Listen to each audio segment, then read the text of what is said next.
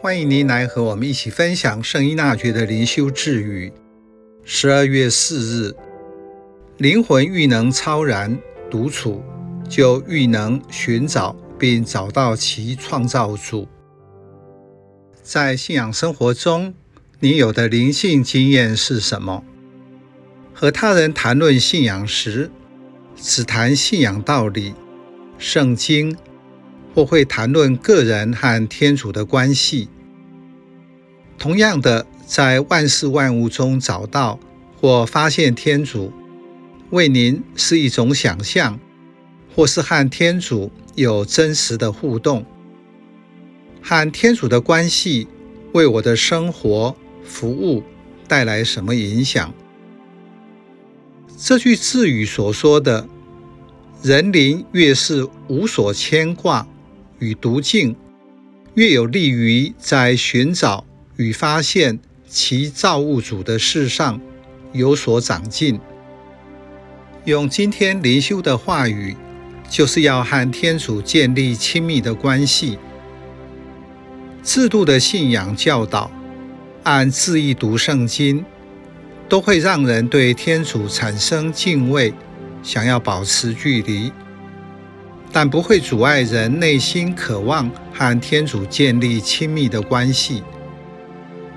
精神医学研究指出，孤独和亲密就像硬币是一体的两面。心理学家把孤独概括地分成两种：日常性的孤独及存在性的孤独。日常性的孤独可以排解，存在性的孤独则没有一个人能够免除。有些修道人开始时也分不清楚，认为孤独是因为自己奉献给天主所造成。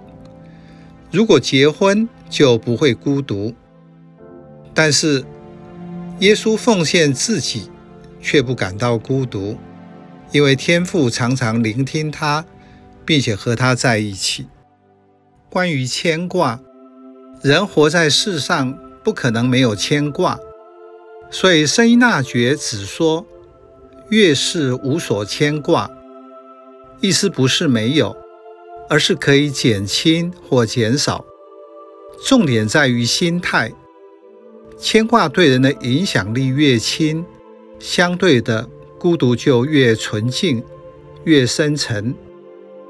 因此，外在事物对人的影响就越小。《生命的地标》作者席尔夫女士形容像在水面下三十公尺，没有动荡。造物主放置在人身上的导航器，就是人的意向，引导生命的目标和方向，满足内心最深的渴望。但是人很容易用其他的东西来代替。或是麻痹内在的需要，这个渴望只有天主才能够满足你。